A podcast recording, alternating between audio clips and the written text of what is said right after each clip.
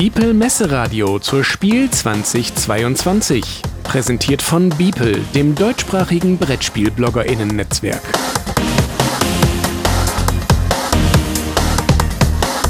Interview.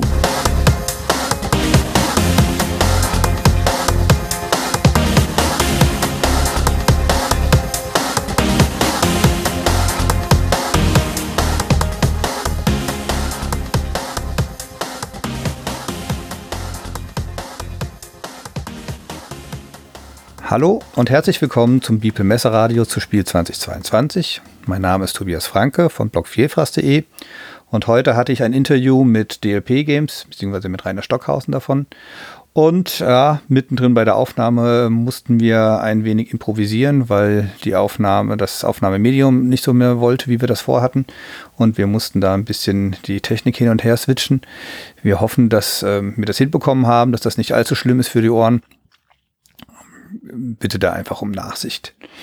Zusätzlich werde ich am Ende des Interviews nochmal einen kurzen Ersteindruck auf die mir vorliegenden Spiele geben. Ich hatte hier vorliegen das Katharina und einen Prototypen für Johanna Orleans All on White. Dazu werde ich am Ende das so sagen, wie ich das so gefunden habe. Vorher aber rate ich euch doch, hört euch das Interview an, es ist interessant und mit euch da viel Spaß. Und los geht's. Herzlich willkommen zum People Messeradio zu Spiel 2022. Mein Name ist Tobias Franke vom Blog Vielfraß.de und heute will ich wieder eine Tradition weiterbeleben, die wir die letzten Jahre schon immer beim People Messeradio hatten, nämlich, dass wir uns um DLP Verlag kümmern. Und ähm, deswegen begrüße ich heute den Rainer hier am Telefon. Hallo Rainer. Hallo Tobias. Schön, dass das geklappt hat. Ähm, wir haben die Technik besiegt und können diesen Podcast äh, aufnehmen. Ich freue mich ganz besonders, weil du oder ihr im DLP Games Verlag äh, zwei Sachen kombiniert, die ich beide sehr, sehr gerne mag. Einerseits mag ich sehr, sehr gerne Wall and White Spiele. Andererseits bin ich äh, bekannter Fan von Orleans. Und ihr habt da dieses Jahr ein ganz tolles Produkt auf dem Markt, nämlich Johanna. Das Wall and White Spiel von Orleans. Was kannst du mir dazu erzählen?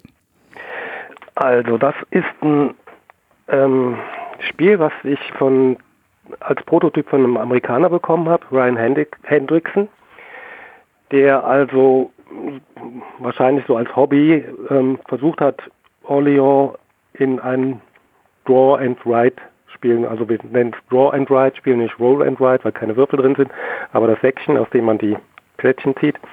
Ähm, also um, er hat versucht, Orleans umzusetzen und dieser Prototyp entspricht auch, also das äh, fertige Spiel entspricht auch im Grunde seinem Konzept. Wir haben natürlich sehr viel dran gefeilt. Ähm, kann ich vielleicht im Einzelnen später noch was zu sagen. Ähm, es ist also so, dass es, dass diese diese Idee von außen kam. Das hatten wir auch schon mal bei Invasion, äh, also dass andere ähm, bei Orléans Erweiterungen oder anderen Orléans Produkten sozusagen ähm, mitgearbeitet haben.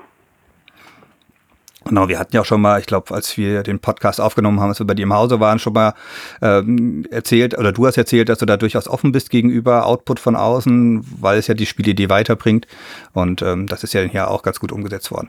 Wie funktioniert denn das? Also ich, du hast gesagt, ich ziehe aus dem Säckchen. Wie muss ich mir das denn vorstellen? Also ich sag mal, was so der Hauptunterschied zu Orléans ist, für, die, für alle, die die Orléans kennen, für alle, die die Orléans nicht kennen, ist es natürlich schwierig, da den Unterschied zu benennen. Dann müsste ich auch noch was zu Orléans sagen. Aber äh, bei Orléans ist es halt so, dass man aus dem Säckchen, jeder hat ein Säckchen, in dem äh, diese Plättchen sind. Also es gibt sieben unterschiedliche, ähm, gibt sieben, ja, sieben unterschiedliche ähm, Figuren. Und bei Orleans zieht man also eine bestimmte Anzahl von Figuren und versucht dann Kombinationen zu finden, um bestimmte Aktionen auszulösen. Bei Draw and Write gibt es ein Säckchen, da wird für alle Spieler ähm, eine bestimmte Anzahl gezogen, sodass jeder einmal ein Plättchen nimmt und der Startspieler nimmt zwei Plättchen. Es wechselt der Startspieler, sodass im Endeffekt jeder ähm, am Ende auch gleich wieder Aktionen hat jedes Plättchen, hier ist es so, dass jedes Plättchen für eine Aktion steht. Also man kombiniert nicht mehrere Plättchen, um eine Aktion auszulösen, sondern ähm, Es gibt zum Beispiel den Ritter oder den Gelehrten und jeder, jede Figur hat eine Standardaktion, die kann man dann nachher auch durch ähm, Gebäude verbessern oder, oder andere Aktionen dazu holen, dass man sich entscheiden kann, ob man die Standardaktion oder eine andere Aktion macht. Das ist ja dann wieder ähnlich wie bei Orléans, aber dieses, dieser Mechanismus, dass also eine bestimmte Anzahl für alle gezogen wird und reihum dann man aus dieser äh, Auslage ein Plättchen wählt, der ist jetzt ganz, ähm, also das ist sozusagen der Hauptunterschied zu Orléans. Und da ist auch das größte interaktive Element drin, dass man also dann, wenn da verschiedene Plättchen liegen, man überlegt, welches ist für mich gut oder auch welches nehme ich, um es sozusagen an den nachfolgenden Spielern, äh, dass die es nicht mehr zur Verfügung Genau, ich habe also eine gemeinsame Auslage und aus der muss ich dann gucken, was ich nehme. Das heißt aber, dass ich im Endeffekt nicht diesen strategischen Teil habe, die ich in Orleans habe, nach dem Motto, wie stelle ich mir meinen Sack zusammen, sondern hier bin ich im Endeffekt den Zufällen ausgeliefert. Es ist anders strategisch. Also es ist ja sozusagen der Aktionsmechanismus oder wie man die Aktionen auslöst, ist anders, aber das ist ja nicht unbedingt das Element, was jetzt so besonders das Spiel besonders strategisch macht. Es fällt natürlich dadurch auch dieses Management des eigenen Sections weg, also wo, wo die äh, Zusammensetzung ein bisschen anders ist. Was äh, noch ein größerer Unterschied ist, ist, dass es hier zum Beispiel, wenn man Waren sammelt, die streicht man also an auf so ein äh, Tableau sozusagen oder auch Münzen. Und da ist es so, wenn man jetzt eine Reihe oder eine Spalte füllt, dann gibt es einen Bonus. Und das ist ja ein Element, was sehr stark so in Roll-and-Write-Spielen verwendet wird. Und da, das fand ich auch gerade das Interessante, als der Ryan mir das angeboten hat, ist es wirklich so eine Mischung aus Orléans und diesen typischen Roll-and-Write-Elementen das Besondere ist wahrscheinlich auch, dass du es mit äh, wie vielen Leuten spielen kannst? Äh, bis zu fünf oder bis unendlich? Oder wo ist da die, die Zahl, äh, wo, wo man aufhören sollte, gemeinsam zu spielen? Also wir haben es ähm, auf fünf beschränkt. Ähm, das hat natürlich hauptsächlich auch den Grund, weil auf dem ähm, auf dieser Landkarte es sonst zu eng wird. Man nimmt ja dann auch, wenn man Wege geht und baut, anderen die Plätze weg. Das würde sonst zu voll. Und ich denke auch mit sechs Leuten würde auch so ein bisschen ähm, den Downtime dann äh, runtergehen oder raufgehen. Ich weiß jetzt gar nicht, was. Es wird zu lang werden, glaube ich, genau. Aber das Besondere ist, ich glaube, da steht eine große Eins davor bei der Spieleran Spielerinnenanzahl, oder? Genau, also, also ja, es gibt eine Solo-Version und die ist auch sehr interessant, weil es für Orleans, also für das äh, Original Orleans ja keine Solo-Version gibt. Und das ist sozusagen die erste und auch eine, die wirklich richtig gut ist. Also das ist eine richtige Herausforderung. Es gibt auch bei der Solo-Version, also man muss dann, ich sage noch mal kurz was zu dem, zu dem Block. Also diesen, wenn man den Block hat, kann man im Prinzip das Spiel spielen. Wenn man Orléans hat, äh, dann braucht man eigentlich nur das Säckchen und die Plättchen dazu nehmen. Und natürlich Stifte. Ähm, um, um es solo zu spielen, braucht man die Karten und die sind nachher in der Box drin. Ähm, beim Solospiel gibt es nochmal drei äh, Schwierigkeitsstufen. Also einmal ähm, eine, die man, wo man auf den Karten einfach die, die Mönche ignoriert. Dann, wenn man mit den Mönchen spielt, ist es nochmal schwieriger und dann gibt es noch ein paar Karten, die man austauscht. Dann hat man also nochmal eine Stufe, sozusagen die Expertenstufe. Genau, du hast schon gesagt, die Box, ähm, was da alles drin ist. Ähm, welche Größe muss ich mir denn vorstellen? Ist das äh, vergleichbar von der Boxgröße wie die Erweiterung ähm, für, für dein Orleans Stories? Also ist das eher so eine, so eine flache Box oder wie muss ich mir das Endprodukt vorstellen? Genau, oder wie auch Handel und Intrige. Also das ist die Größe, nur die halbe Höhe sozusagen von Orleans. Und das habt ihr auf das Spiel parat? Ausgiebig. Hoffentlich. Ähm, oftmals ist ja bei Wall and White der Punkt, dass man so eine Karte hat oder so einen, einen Spielplan und ähm, den spielt man ganz, ganz oft, weil man sich dann irgendwie dort hineinsteigert. Und so nach der 30., 40. Partie denkt man, ach, jetzt bräuchte ich aber einen neuen Plan. Ist bei sowas euch schon mal diskutiert worden oder wollt ihr erst mal gucken, wie das Spiel ankommt? Also du meinst, dass es so eine Art ähm, Erweiterung dazu gibt? Genau, oder einfach einen anderen Art Spielplan, dass vielleicht einfach die, die Boni anders verteilt sind. Das kann man das beste Beispiel ist ja das ähm, ganz schön clever, was ja äh, einen super Wiederspielreiz hatte, bis man das Gefühl hatte, jetzt habe ich den perfekten Durchgang gehabt. Und gerade als der Moment kam, kam ja dann auf einmal die zweite Box, wo man auf einmal alles wieder neu angeordnet war. Es gab eine andere Boni-Kombination. Ähm, damit kann man ja unwahrscheinlich gut spielen eigentlich. Ich kann mir auch vorstellen, dass bei der Entwicklung schon sehr, sehr viel gespielt wurde. Und da die Frage, habt ihr sowas im, im Hinterhand schon, dass ihr gesagt habt, ah, das System ist so, so offen, da kann ich weitermachen? Oder dass man gesagt hat, nee, wir haben uns jetzt erstmal darauf konzentriert und da haben wir alles reingesteckt und jetzt gucken wir mal, wie das ankommt. Also ehrlich gesagt haben wir da überhaupt nicht dran gedacht, weil das war jetzt ähm, relativ viel Arbeit. Vor allen Dingen musst du ja auch ähm, immer relativ früh fertig sein, weil die Produktionszeiten sehr langwierig sind, vor allem vor der Messe. Das heißt, wir haben uns darauf konzentriert, das auszutarieren und äh, zu optimieren und haben jetzt auch nicht an andere Sachen gedacht, weil es ja auch in dieser Box durch die Karten, durch die verschiedenen ähm, Orte schon ähm, eine relativ hohe Varianz gibt. Ich glaube, das muss man nochmal erläutern. Der, der Spielplan selbst gibt erstmal Gebäude vor, so dass man das beispielsweise über eine Videoabend spielen kann. Dann hat jeder sitzt zu Hause und hat seinen eigenen Block und dann muss halt einer die Plättchen ziehen. Es gibt aber auch, glaube ich, die variablere Möglichkeit, die habe ich jetzt selbst noch nicht kennengelernt, wo man mehr verschiedene Karten hat, die dann die einzelnen, wo dann nur einzelne Gebäude im Angebot stehen. So habe ich das auch richtig zusammengefasst, oder? Ja, genau. Also das ist sozusagen jetzt ein bisschen von hinten aufgezäumt. Also das Spiel hat jetzt genauso wie Orléans diese Karten, die man dann wählt. Wenn man also ein Gebäude kauft, dann wählt man aus verschiedenen, hier, also bei Orléans gibt es zwei Kategorien, hier gibt es fünf. Und ähm, so stufenweise kann man also diese ähm, Gebäude erwerben. Zuerst muss man eins von der Kategorie 1 äh, wählen und so weiter. Ähm, das macht man normalerweise mit den Karten, weil man, wenn man die Karte jetzt genommen hat, die auch raus ist, dann kann sie kein anderer nehmen. Wir haben aber uns überlegt, dass es ganz gut ist, gerade bei diesen Roll and Write oder hier Draw and Write äh, Spielen, wenn man die ähm, erstens, wenn man das unterwegs spielt, also zum Beispiel im Zug, dass man dann ähm, ohne Karten spielen kann, also nur diesen Block hat, den Stift und wie gesagt dieses Säckchen mit den Plättchen.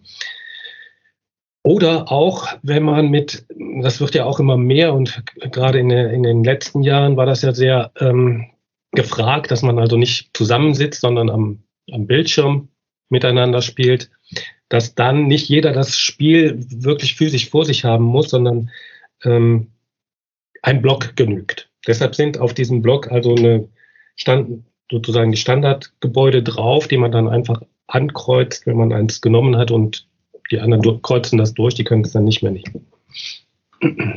Genau. Ähm, gibt es ein Badhaus? die Frage. Äh, es gab ja genau. Also viele, viele Gebäude von äh, Orleo konnten auch gar nicht übernommen werden, weil sie auf dieses ähm, ähm, Management der, der Plättchen abzielen und das ist ja hier nicht drin. Also wir haben sehr viele neue gemacht und es gibt natürlich auch ein paar, die ähm, übernommen worden sind, wie zum Beispiel die Schule meine Anspielung mit dem Badhaus war ja, das war ja, als Oleo rauskam, war es ja kurz danach hieß, ja, der Badhaus ist die Killerstrategie und mit diesem Ortsblättchen, mit diesem Ort äh, hat man quasi einen Sieg eingefahren. Ähm, ich habe jetzt auch schon zwei, dreimal gespielt und hatte dann auch das Gefühl, ich habe eine sehr starke Kombination, habe bei meinem nächsten Spiel bewusst mal anders gespielt und habe festgestellt, ach, mit der geht das auch. Also das ja. kann man schon so sagen. Es gibt durchaus mehr als nur einen Weg zum Sieg, oder? Ja, auf jeden Fall. Also ähm, jede, jedes, also das haben wir jetzt auch sehr ausgiebig getestet und es gab dann natürlich auch zwischendurch immer wieder diese, diese Meinung, dieses Plättchen ist zu stark, äh, diese, dieses, nicht Plättchen, sondern dieses Gebäude ist zu stark. Ähm, hier ist es ja so, ich habe ja eben schon gesagt, es gibt fünf Kategorien. Das heißt, man kann die erst nur so stufenweise erwerben. Das heißt, ähm, man kann jetzt nicht direkt auf so ein Fünfergebäude zugreifen. Und die sind natürlich dann auch stärker. Und da haben wir auch so ein bisschen hin und her geschoben. Also da haben wir, haben wir gesehen, okay, das ist jetzt doch zu stark, das müssen wir eine Kategorie nach hinten schieben oder das ist irgendwie gar nicht so stark, wie wir am Anfang gedacht haben. Das kommt eine Kategorie nach vorne. Also wir sind eigentlich da nach ausgiebigem Testen sehr zufrieden, wie die Gebäude ähm, sind. Und die werden auch alle genommen. Jeder hat natürlich, wenn er es mehrmals gespielt hat, so seine Lieblingsgebäude, aber wenn man es mit unterschiedlichen äh, Spielern spielt, dann ist jetzt nicht so, dass ein Gebäude übermäßig viel genommen wird oder ein anderes total liegen bleibt. Okay, das ist also eure Neuheit Johanna, das äh, Orleans Tour on White Spiel. Aber ihr habt, glaube ich, auch noch äh, zwei andere Spiele mit, mit zur, äh, zur Messe, oder? Ja, wir bringen wahrscheinlich sogar noch mehr Spiele mit, aber äh, das, sind diese, das, sind die Neuheiten dieses Jahr. Also einmal Katharina, das ist im Juni, glaube ich, erschienen. Also es ist schon länger raus. Und dann kommt noch Rise, das wird auch zur Messe erscheinen. Und das ist sozusagen das große Spiel zur Messe. Das ist auch wieder in der Schachtel in der Größe, die man von DLP kennt, wie Orleans. Ist, ist das von euch entwickelt oder ist das mehr oder weniger, ich meine, bei Boon Lake zum Beispiel, da habt ihr ja mehr oder weniger, ähm, ich glaube, die Entwicklung, die redaktionelle Arbeit war gar nicht direkt bei euch im Hause, aber ihr habt mehr oder weniger den, den deutschen Vertrieb gemacht. Aber bei Wise ist das eine, quasi eine Eigenentwicklung oder? Also vom, vom Verlag her ja und Boon Lake war auch eine eigene Entwicklung. Ähm, Maracaibo ist rein Vertrieb und auch Cloud Age. Okay, dann habe ich das gerade durcheinander gebracht, Entschuldigung. Ja, kann sein. Ähm, also das ist eine Entwicklung, die hier von DLP, also ein echtes DLP-Spiel, aber nicht von, von mir, sondern oder von Leuten, die hier im Verlag mitarbeiten, sondern von Autoren, von den beiden Autoren Remo Consadori und Marco Pranzo, die vielleicht auch dem einen oder anderen schon bekannt sind. Die haben ja schon einige Spiele rausgebracht. Genau. Die kamen auf euch zu und haben euch gesagt, hey, wir haben ein tolles Spiel, das passt super in euer Portfolio. Und dann habt ihr euch überzeugen lassen. Ja, genau. Das habe ich schon vor drei Jahren ähm, auf der Messe sozusagen ganz spontan äh, mit ihnen dann einen Vorvertrag gemacht, weil das äh, Konzept ich so genial fand, dass ich sofort gesagt habe, das müssen wir machen, das Spiel. Aber es hat so lange gedauert, bis es dann wirklich ähm, ausentwickelt war und Kannst, du in, kannst du in drei, vier Sätzen sagen, was das Spiel besonders macht? Also das Spiel, um es jetzt wirklich ganz kurz zusammenzufassen, es besteht nur aus Leisten. Es ist sozusagen ein ähm, ganz schön clever als Brettspiel. Das ist jetzt ein bisschen schräger Vergleich, weil es doch sehr anders, aber ähm, es sind also zehn verschiedene, also vom Thema ist es Rise, es ist die ähm, Entwicklung von äh, von, von Städten im Industriezeitalter. Und da gibt es also diese verschiedenen Leisten, die thematisch sind. Es gibt zum Beispiel Politik, es gibt Wissenschaft, es gibt Kultur, es gibt äh, die Presse, es gibt die Zufriedenheit. Und diese Leisten sind sozusagen interaktiv verknüpft. Also ähm, wenn man auf der einen Leiste vorgeht, dann kann man zum Beispiel Siegpunkte bekommen, aber es kann auch sein, dass man einen Schritt auf einer anderen Leiste bekommt und so weiter. Und dann gibt es einen sehr schönen ähm, neuen Mechanismus, um die Aktionen auszulösen. Also dieser, dieser Aktionsmechanismus ist, läuft so, dass in jeder Runde, das Spiel geht über in jeder Runde werden vier Aktionskarten ausgelegt, von links nach rechts, und jeweils zwischen zwei Aktionskarten ein Ereignis. Die erste Karte kostet nichts, wenn man sich dahin stellt. Die zweite Karte ein, eine Münze, die dritte zwei Münzen, die äh, ja, und die vierte kostet drei Münzen. Das heißt, je weiter rechts man steht, desto teurer ist das. Ähm, allerdings ist es so, je weiter rechts man steht, desto mehr Ereignisse nimmt man auch mit. Und diese Ereignisse sind im größten, äh, also äh, zur, ab, zur großen Mehrheit sind die positiv. Also wenn man jetzt ganz rechts steht, dann kann es sein, dass man drei, nochmal drei ähm, Sachen bekommt, die man gerne hat. Es kostet natürlich dann mehr. Und auf jeder Ereigniskarte gibt es dann nochmal zwei Aktionen. Eine, die kostenlos ist oben und eine, die im Normalfall Geld kostet. Das heißt, je mehr man in einer Runde machen will und profitieren will, desto teurer wird es. Ähm, mit diesen zwei Aktionen, die sind meistens auch gleich. Also zum Beispiel steht dann oben ein Schritt auf der Wissenschaft oder du musst dann zwei Geld zahlen, um dann drei Schritte zu machen. Ja, und das ist auch sehr, also das macht viel Spaß, weil man da ähm, entscheiden muss, was ist jetzt die beste Aktion oder will ich, diese Aktion ist vielleicht ganz eigentlich die, die ich machen möchte, aber die ist auch nicht schlecht und da kann ich diese Ereignisse noch mitmachen. Also da hat man bei dem, bei dem Auswahl der, äh, der Aktion immer was zu überlegen. Und dann auf den Leisten gibt es dann auch nochmal so Entscheidungen. Wenn ich dann zum Beispiel mal einen Schritt vorgehe, dann kann ich entscheiden, ob ich auf einer anderen Leiste, ob ich auf dieser oder auf jener gehen will. Es ist sehr taktisch, es ist auch von den Regeln her nicht sehr kompliziert. Ähm, aber es gibt immer kleine Entscheidungen und das macht eigentlich viel Spaß und es gibt super viele Varianten. Also jedes Mal spielt sich das Spiel anders.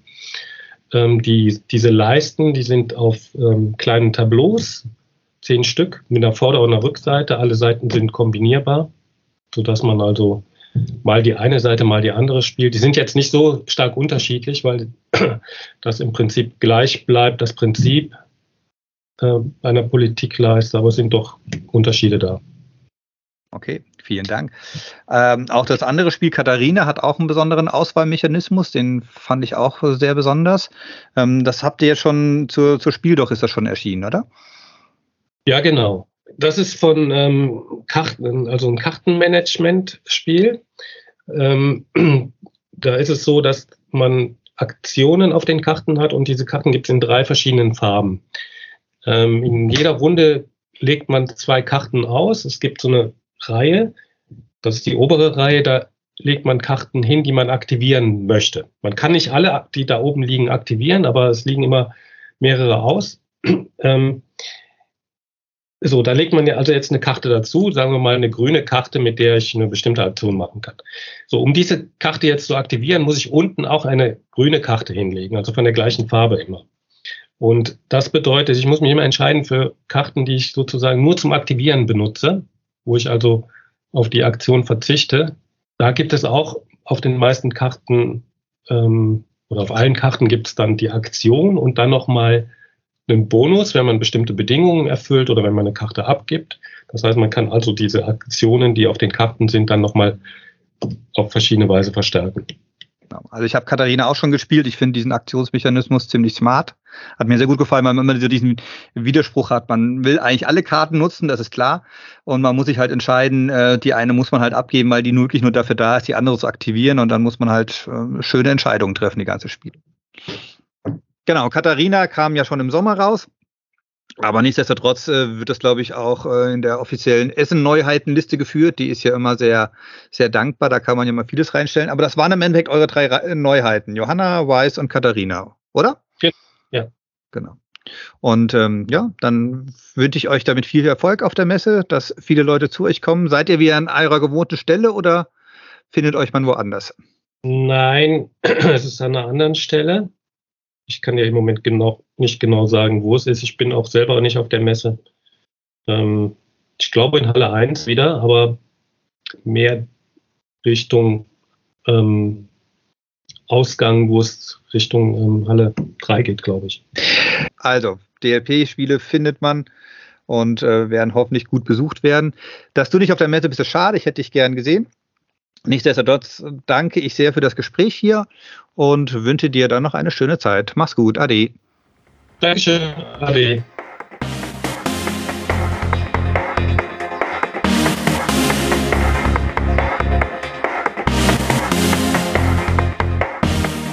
So, wie in der Einleitung verkündet, möchte ich gerne noch ein paar Ersteindrücke loswerden zu den Spielen Johanna und von Katharina. Johanna lag mir also Johanna das Wall and White von Orleans, lag mir im Endeffekt in einer Art Prototypenfassung vor, um mal so zu sagen. Also im Endeffekt den, den fertigen Block, wie er auch später im Spiel da sein wurde mir zugesandt. Ich habe hier aus meinem Orleans noch die einzelnen Plättchen nehmen können. Und was halt fehlte, sind die einzelnen Bauwerkskarten und auch die ganzen Karten, die für das Solospiel notwendig sind. Also das Solospiel habe ich dementsprechend auch nicht anspielen können. Soll nach Aussage vom Rainer recht fordernd sein, kann ich nicht beurteilen. Also wir haben im Endeffekt das normales Spiel gespielt mit den Blöcken, wo im Endeffekt für alle Beteiligten die gleichen Gebäude zur Verfügung stehen. Es sind auch immer die gleichen Gebäude, also gibt es ja immer keine, keine große Varianz. Das soll im normalen Spiel oder in dem dann ausgelieferten Spiel doch anders geregelt sein, dass man hier da Möglichkeiten hat, ähm, andere Auswahlen oder andere Einschränkungen äh, zu berücksichtigen. Und ähm, Orleans wird getroffen vom Spielgefühl her, aber das Johanna ist schon deutlich ein Wall-and-Ride-Spiel. Diese Gefühl ist es ähnlich wie bei ganz schön clever. Man hat verschiedene Leisten, die man nach vorgeht und wenn man was erreicht hat, kriegt man einen Bonus. Das kannte man indirekt schon beim Orléans durch die Bücherleiste. Da wurden auch kleine Boni rausgeschüttet. Jetzt ist es halt noch extremer. Wenn ich Waren vollständig habe, wenn ich Münzen gesammelt habe, bekomme ich dafür Boni. Und man hat dann eben die Möglichkeit, verschiedene Kettenzüge zu machen, wie man es eben von ganz schön clever kennt. Und deswegen ist das Spielgefühl schon deutlich anders als das ursprüngliche Spiel, was ja auch gut ist weil ansonsten müsste ich ja auch, ähm, würde ich gleich Orleans aus dem, aus dem ähm, Regal nehmen. Dafür bräuchte ich dann also kein eigenes One-on-White-Spiel. Also das ist schon mal sehr gut, das hat mir sehr gut gefallen. Ähm, an sich ist das Johanna deutlich taktischer geprägt als das Orleans. Das liegt einfach daran, dass ich im Orleans schon die Möglichkeit habe, so ein bisschen meinen eigenen Beutel zu steuern. Was soll da reinkommen? Welche Aktion möchte ich denn vermehrt machen? Das ist natürlich bei Orleans nicht immer sicher, weil der Beutel eben zufällig gezogen wird und wieder nachgeschüttet wird. Das ist anders bei Altiplano, wo ich doch deutlich mehr Kontrolle über den Beutel habe.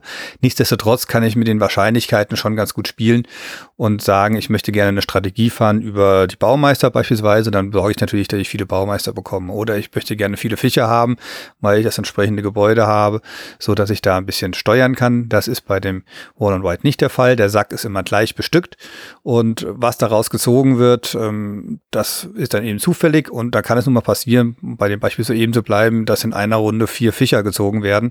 Und ähm, eigentlich sah meine Strategie schon vor, dass ich vielleicht in jeder Runde einen Fischer nehme. Und ähm, dann ist die mehr oder weniger kaputt, die Strategie, und ich muss was anderes machen. Also man muss deutlich flexibler, also nicht deutlich flexibler, man muss flexibler sein. Und das ganze Spielgefühl ist eben eher von Taktik geprägt. Ähm, wie, wie so oft denkt man halt beim ersten Mal, es gibt eine starke Strategie oder eine starke Vorgehensweise. Das hat sich dann aber relativ schnell äh, erübrigt, weil ich habe dann doch schon verschiedene Sachen ausprobiert und man hat eben die Vor- und Nachteile gesehen und das macht schon sehr, sehr viel Spaß, das zu entdecken. Wir haben es relativ oft zu zweit gespielt.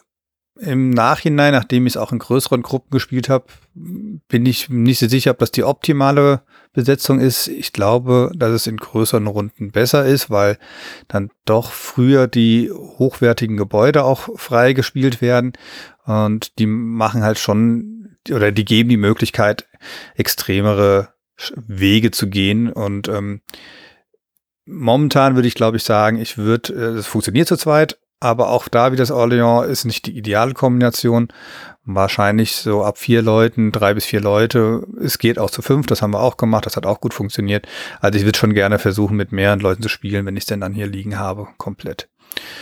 Nichtsdestotrotz, oder was heißt nichtsdestotrotz, äh, mir hat das Johanna sehr, sehr gut gefallen. Ich bin nun mal auch bekennender Wall White Fan, ich bin Orleans Fan und ich hatte die Befürchtung, ähm, ich gehe eigentlich mit zu hohen Erwartungen ran und möglicherweise trifft das dann gar nicht mehr das, was ich eigentlich haben will. Ist aber nicht der Fall, hat mich überzeugt, macht Spaß, möchte ich weiter kennenlernen, möchte ich weiter ausprobieren und ich freue mich dann auf die vollständige Box und ähm, ja, auch den Solo-Modus würde ich mir wahrscheinlich noch mal angucken.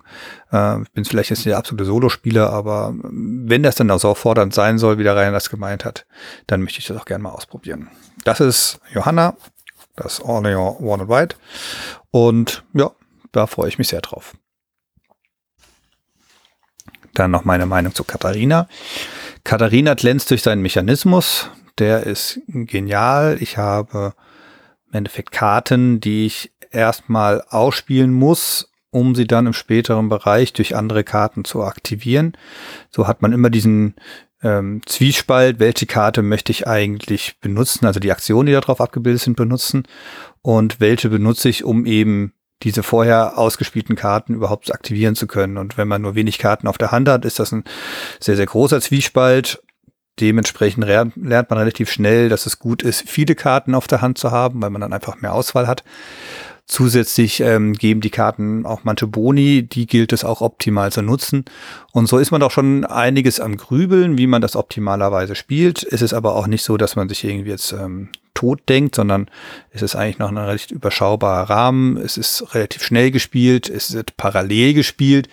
Das heißt, man hat eben nicht so eine lange Downtime oder nicht so lange äh, Konzentrationsphasen, die dann einfach ähm, in, in lange Warterei ausarten, sondern das ist ein recht zügig gespieltes Spiel was trotz dem einen oder anderen Element, wo man mal nach rechts und links kickt, schon guckt, schon relativ interaktionsarm ist. Also man spielt schon sehr für sich. Man versucht, ähm, die, den Spielplan zu befüllen. Da ist aber nicht so, dass es irgendwie so ist, wer zuerst kommt, mal zuerst, sondern hier hat man eigentlich relativ gute Möglichkeiten, konfliktarm sich auszubreiten. Es wird einem nichts weggenommen, es wird einem nichts kaputt gemacht. Das haben doch einige Leute, mit denen ich das gespielt habe, sehr gemocht, dass man eben nicht dieses Elemente hat, wo einem was kaputt gemacht wird.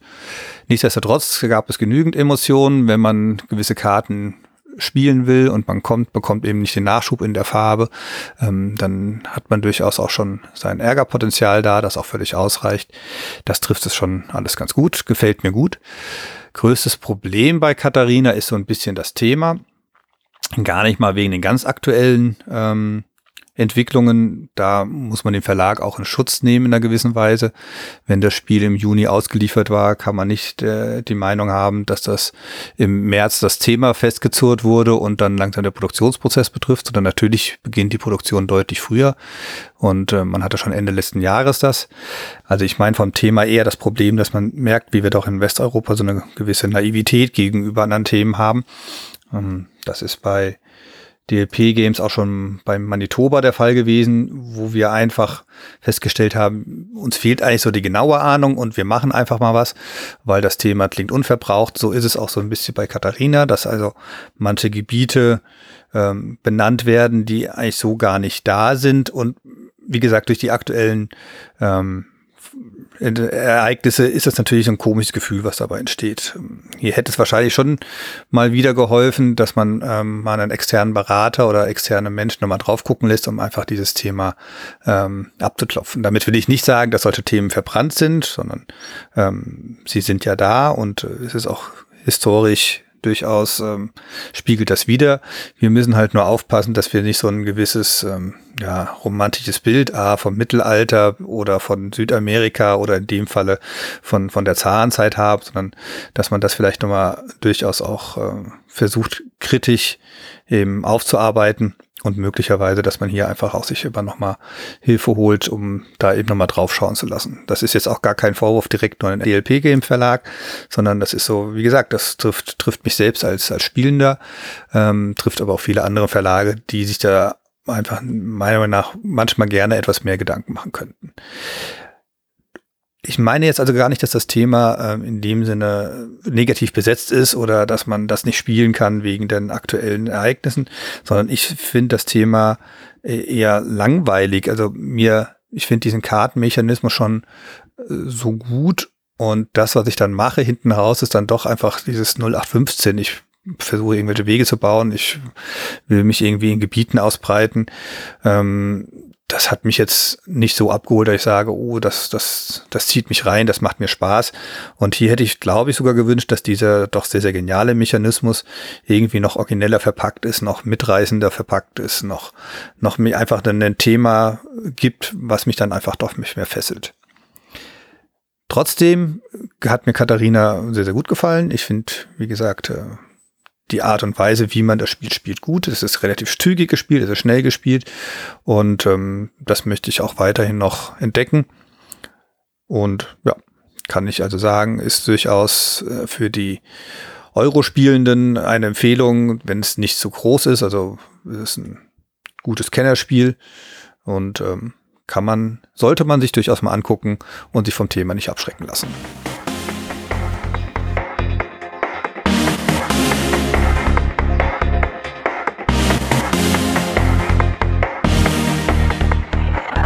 Das war ein Podcast aus dem Beeple Messeradio zur Spiel 2022, präsentiert von Beeple, dem deutschsprachigen Brettspiel-BloggerInnen-Netzwerk. Mehr Informationen und weitere Podcasts findet ihr auf www.beeple.de.